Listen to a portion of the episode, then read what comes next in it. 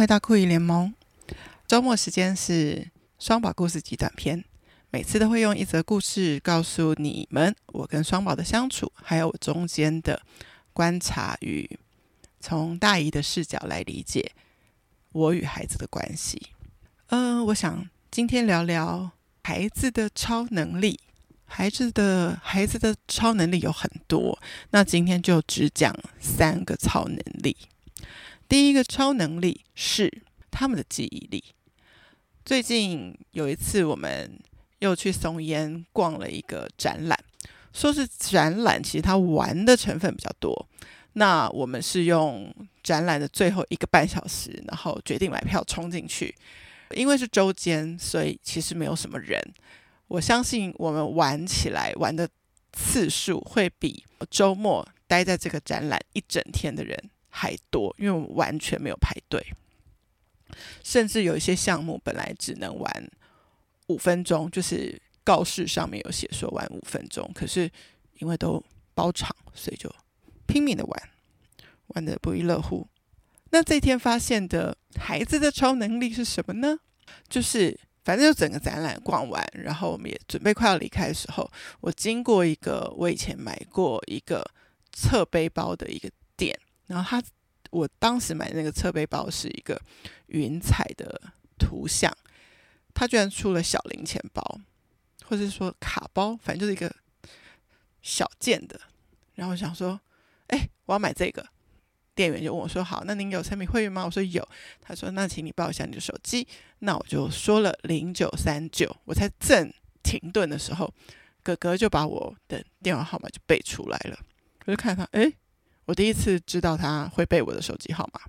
但后来想想，其实这件事也不是第一次，就是在他们很小很小的时候，我要常出国出差。或是去美国参加婚礼的时候，就曾经有一次是带着我的行李箱到他们家，可能是要装东西或是卸东西，总之就是在出国前是行李箱有去到他们家的状态。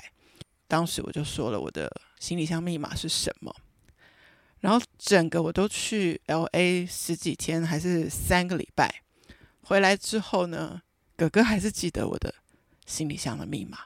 然后我说你不能告诉别人哦，他就说好。我不会跟别人说是这个这个这个好吗？就小小声的跟我说，超级可爱，超超超强记忆力。那小孩子的第二个超能力，我觉得是他们当小帮手的那种超级行动力。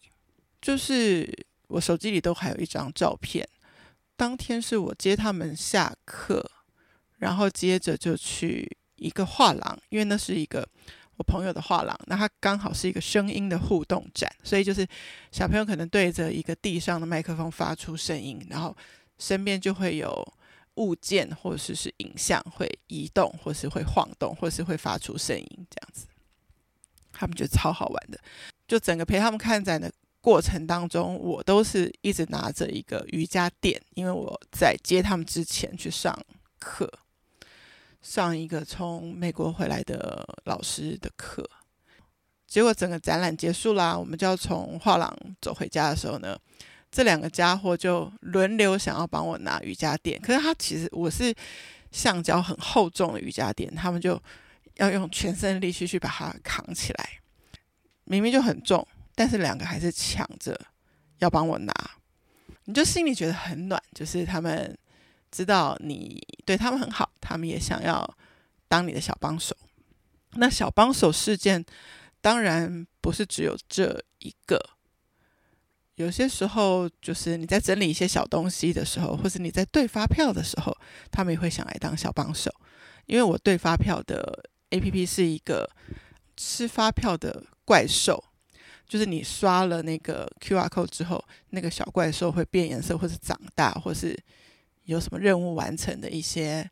图像等等，就是比较像是游戏的感觉，所以他们就会来当我的小帮手。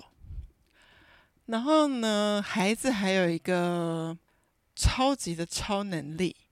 我相信有小孩的人都会知道，就是孩子只要一个微笑，就是一个很甜蜜的微笑，或是来抱你，或者是。有点舍不得你走的这些情绪表达，这个超能力的穿透力就超级强的。就是我要说的第三个超能力是爱的表达，第一个是超强记忆力，第二个是当小帮手的行动力，第三个就是爱的表达力。爱的表达力呢，就是这么的直接，然后这么的想你就会说想你，然后希望你不要走就会说希望你不要走，希望你坐在他旁边就会说希望你坐在他旁边，希望你跟他一起吃同一个同一碗冰就会说我们一起吃这个口味，或是希望你吃到他吃到的很好吃的苹果，就直接拿着就塞在你的嘴巴里面。就是这样子的爱的表达力，是毫不保留的，非常非常非常非常非常非常让人觉得心甜在心头的。那你看，有这么三个超能力，能让大姨不爱他们吗？不更宠着他们吗？然后这样子的一个互动，我的反思就是什么？其实我们每一个人都有。曾经是小朋友的时候，所以我们也曾经有这样子的超强记忆力、超级行动力跟爱的表达力。长大的过程当中，就遗失了一些。每次在重新跟小朋友接触的时候，又会被换回一些。所以，是不是我们能够借着跟小孩的相处，然后把自己再回归到学像小孩的样子？我就很希望说，年岁就是只是一个数字，但是永远能够保持。我自己希望我能够保持我三十几岁的时候的成熟，是比较轻熟的那种成熟，就是有一点生涩，所以不会太过度的觉得说就是这个样子，但是已经有一点成熟了。我希望我保有三十几岁的成熟，然后我希望我继续保有二十几岁的冲劲跟好奇心，夜冲就冲啊，想要去看什么表演，就是跟朋友约了就走啊，这种二十几岁的冲劲。十几岁，我对我的十几岁很陌生，我不太知道我在干嘛。然后我也希望我像双宝的年纪这样子的。超强记忆力、超级行动力跟爱的表达力是继续拥有的，但这不是虚假的，是真诚的、真诚的说出来的。现在希望你们心中想到一个小孩，然后去想他有什么好的地方。很多人都会觉得小孩很吵啊，也是会有哭闹的时候。可是其实大部分的时候，我觉得他们都是非常可爱的，而且教我们。怎么继续成为一个有好奇心的人，对世界充满问题，不会胆怯去提问的人？我们心中想着一个小孩，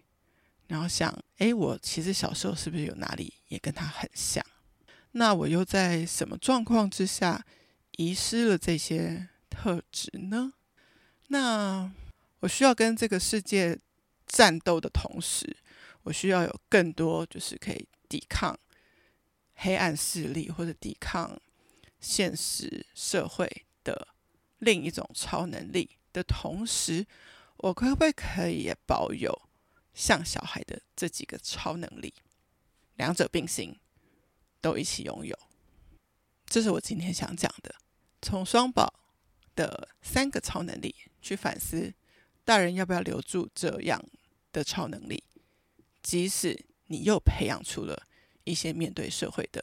超级，也许你不想要，但是你必须拥有的超能力。好，今天酷姨时间就比较短一点。好，今天就这样子喽。如果大家对这一集有什么样的回应，也欢迎留言给我。我知道我很多朋友听我节目都会非常的害羞，也不会想要在 Apple Podcast 留言，那就欢迎留言到我的 FB 私讯或是 Line，告诉我你的回馈。如果你们喜欢我的节目，从我的节目当中有一点点收获，我就会觉得很值得继续做下去。那酷艺联盟的双宝故事集短片，我们就下个周末再见喽，拜拜。